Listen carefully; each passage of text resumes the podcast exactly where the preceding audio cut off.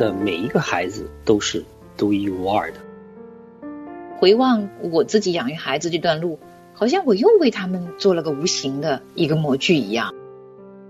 我们不希望把自己的孩子培养成别人家的孩子，多给他一点自由空间，去发挥一点点他的这个独一无二。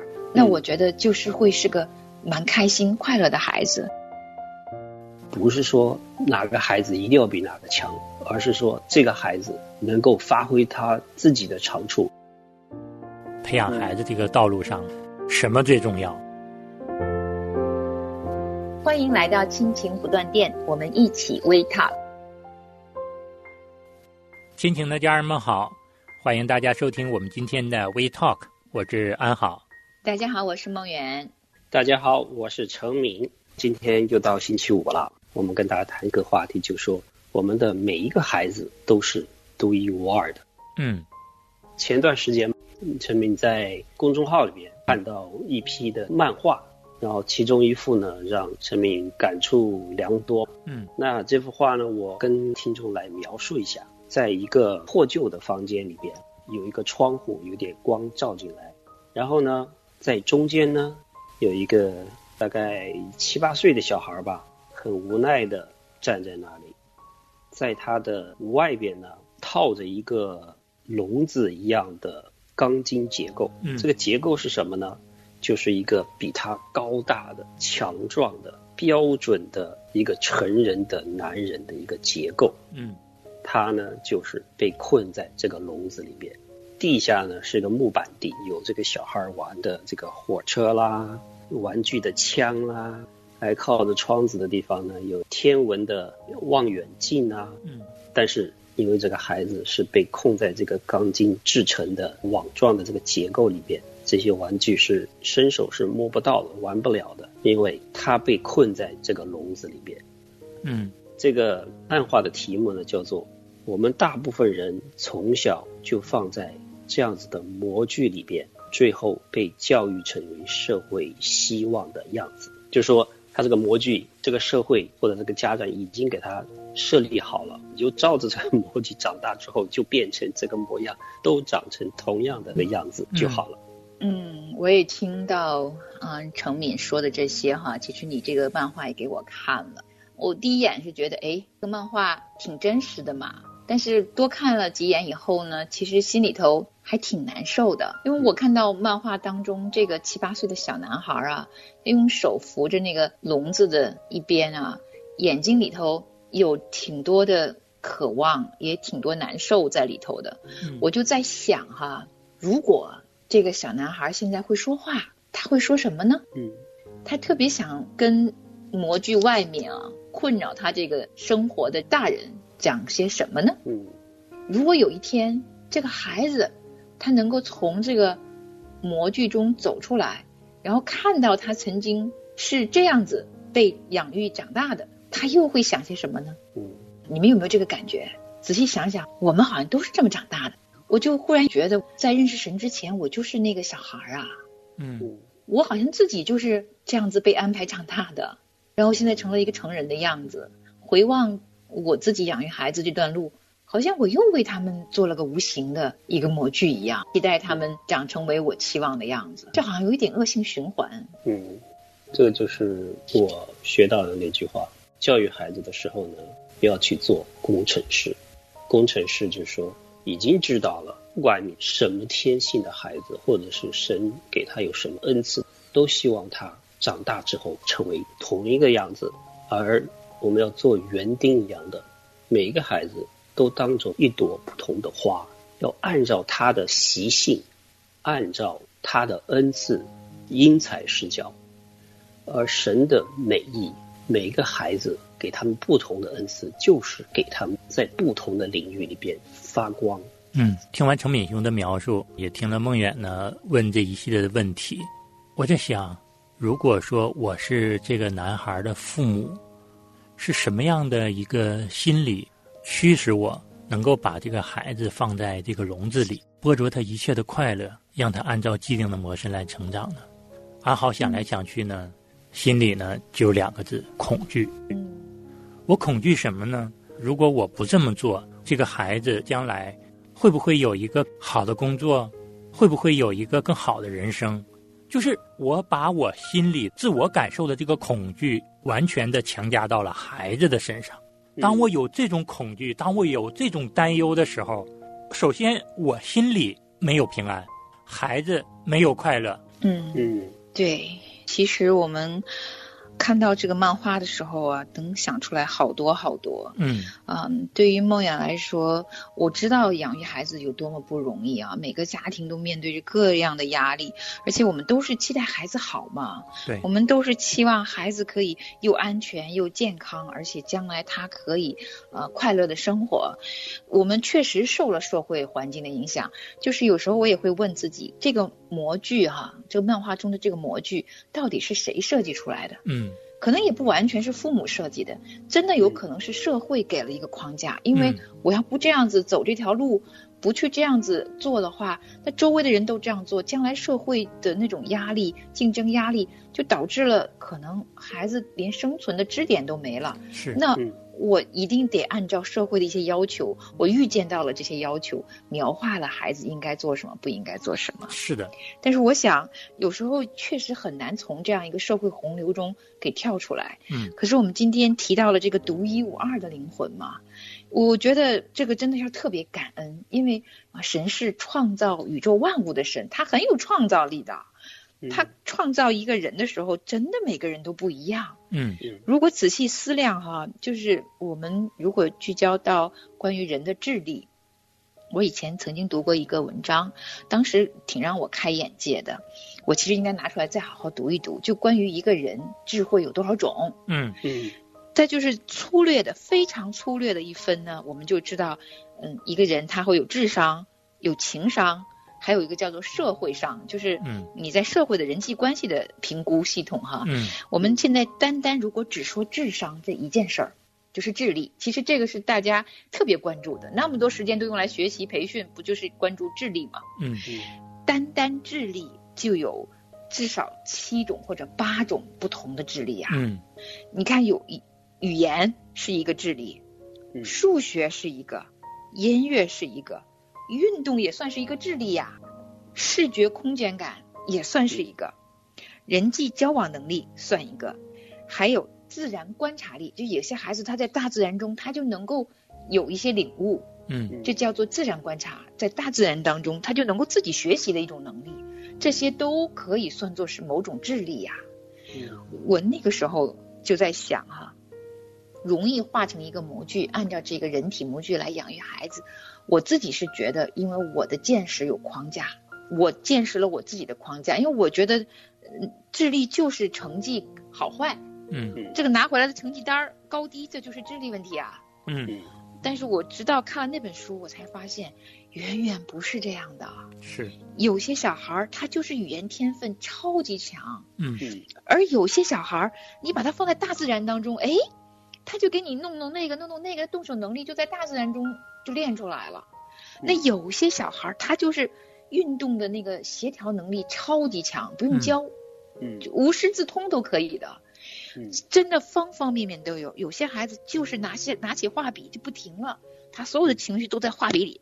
那有些孩子一有音乐，整个肢体都会跟着动。是，就是他们在很小的时候，大概两三岁吧，你要观察，都会发现，哎，他们有天然的某种倾向于让人喜悦的东西。那个其实就是他的智力很特别的一个独一无二。嗯，我是觉得我们啊，既然聊嘛，不是想给大家增加压力的，就是不是来判断对和错的。可是真的觉得，如果有机会。啊，能够发现孩子身上的那一点点的独一无二，哪怕是有这么一点点的机会，多给他一点自由空间，去发挥一点点他的这个独一无二，那我觉得就是会是个蛮开心快乐的孩子。他不可能是都好，但是可能其中一项，刚才提到的那个七八个智力当中的某一项，你发现到了，他也很喜欢，有热忱，嗯，透过这一个能力。去生活，去玩耍，去游戏，去学习。那这一个能力如果培养起来，他就是个很有智力的人了。是，嗯。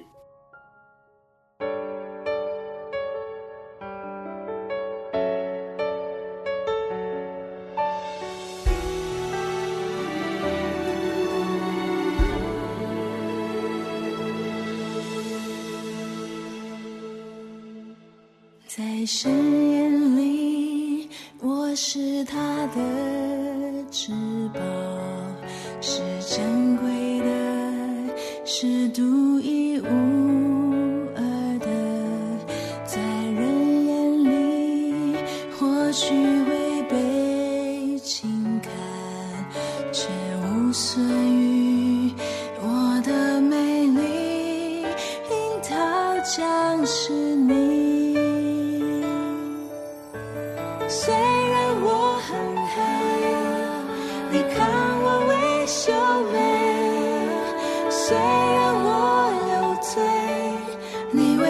牺牲一切虽然我很黑你看我微笑美虽然我有罪你为我牺牲一切。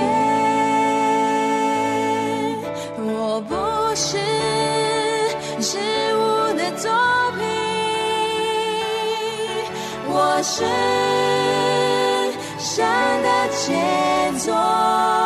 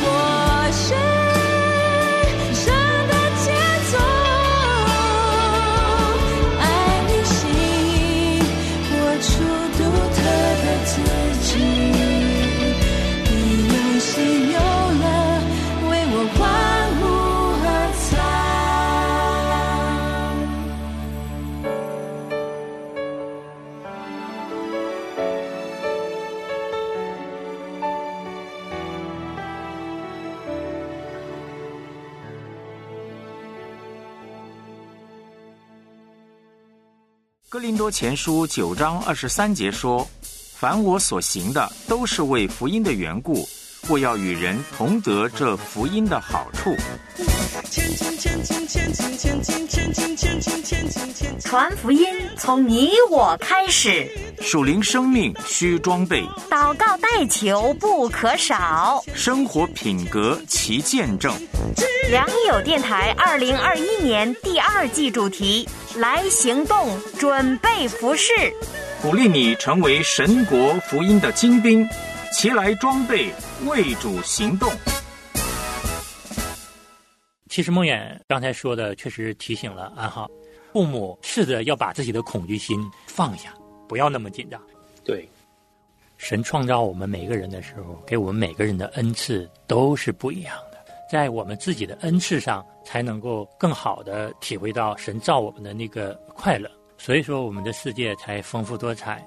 有句古话说的也好：“三百六十行，行行出状元。”这句话实际上就是告诉我们，人将来是有无限的可能性的。这个无限的可能性，前提是建立在对自己有独一无二的能力认识的基础上，建立在对自己独一无二的这个恩赐的发挥上。嗯，其实更重要的是，孩子能够找到自己的兴趣点，能够在自己的兴趣的领域，他有所建树。你要相信神的供应和供给是神在背后照管着我们，养活着我。对。陈明想到另外一个比喻呢，就是就像一个美丽的花园里边哈，有各种各样的花的配搭，百花齐放，这花园才好看嘛。嗯，那你说我们都是同样一个模具的一个花园里边，你就全部都说说这个玫瑰花好，整个花园全部是玫瑰花，而且是一个颜色，全部红色的，你说这个花园怎么好看嘛？对，这个花园一定是没有这个。各式各样的颜色的玫瑰，或者是再加上菊花，再加上牡丹花配搭，才可以看出一个漂亮的一个花园。我们社会也是呀，就是要要有百花齐放，这才是神的美意。是，每一朵花有不同的颜色，它有不同的美丽。那每一朵花也有每一朵花的习性，那就是我们培养孩子的时候，其实每个孩子的天性也是不一样的。对。咱们做父母的，就是要做一个好的园丁。嗯，好的园丁是要知道各种花卉，各个孩子他们的天性、他们的喜好，因材施教的。我们这个社会环境更加的多样化了，对吧？行行出状元了。是，所以真的是我们在这里也跟我们自己提醒吧，要去花时间去帮孩子一起去发掘孩子他的优势什么。他的优势里边，他有没有这个热情去做这件事情？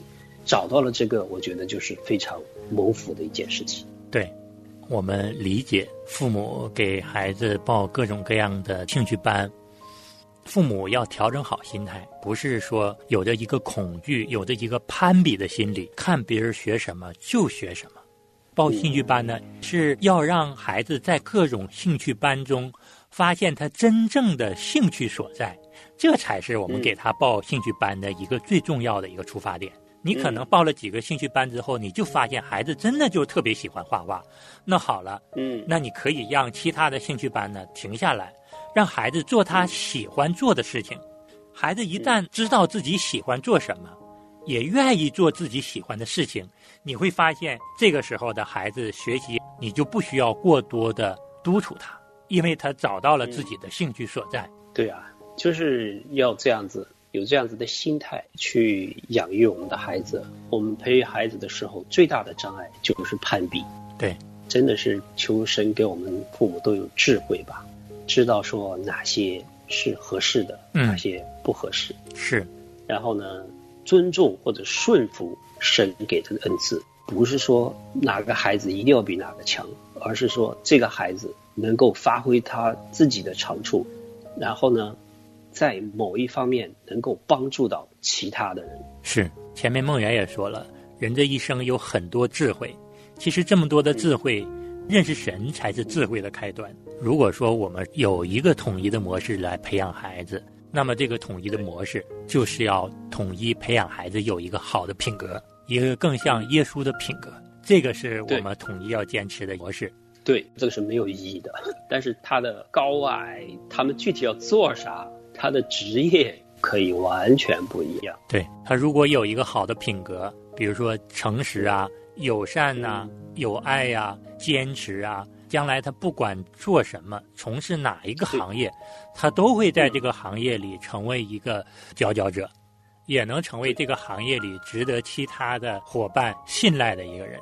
所以说，这个品格是尤为重要的，而不是我们把他培养孩子的模式限制于他将来要做什么行业。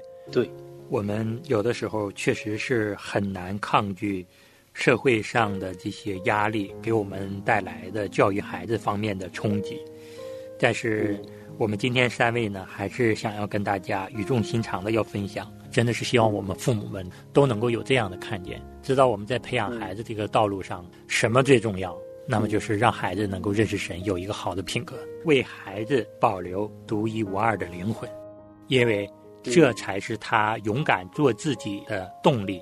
我们不希望把自己的孩子培养成别人家的孩子，把一个本应该具有独一无二灵魂的孩子，变成了一个没有任何的思想、盲目的追随别人的一个孩子。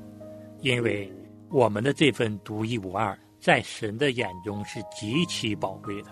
神爱我们每一个人，他造我们每一个人就是不同的。神在我们每个人身上要成就的美意，神在我们每个人身上给的恩赐都是不一样的。希望我们都能够把神给我们这份独一无二的恩赐、独一无二的礼物、独一无二的灵魂，我们都好好的活出来，荣耀神的名。阿门。好，我们今天就跟大家聊到这儿，我们下期同一时间再见。好，我们下周的星期五再见。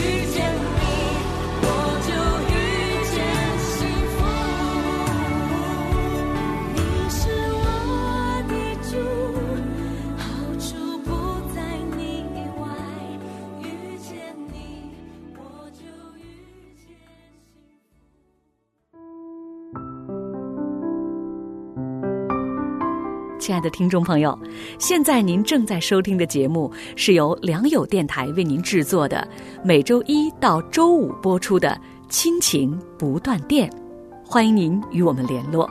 我们的电子邮箱地址是 q i n q i n g at l i a n g y o u dot n e t，就是亲情在良友网。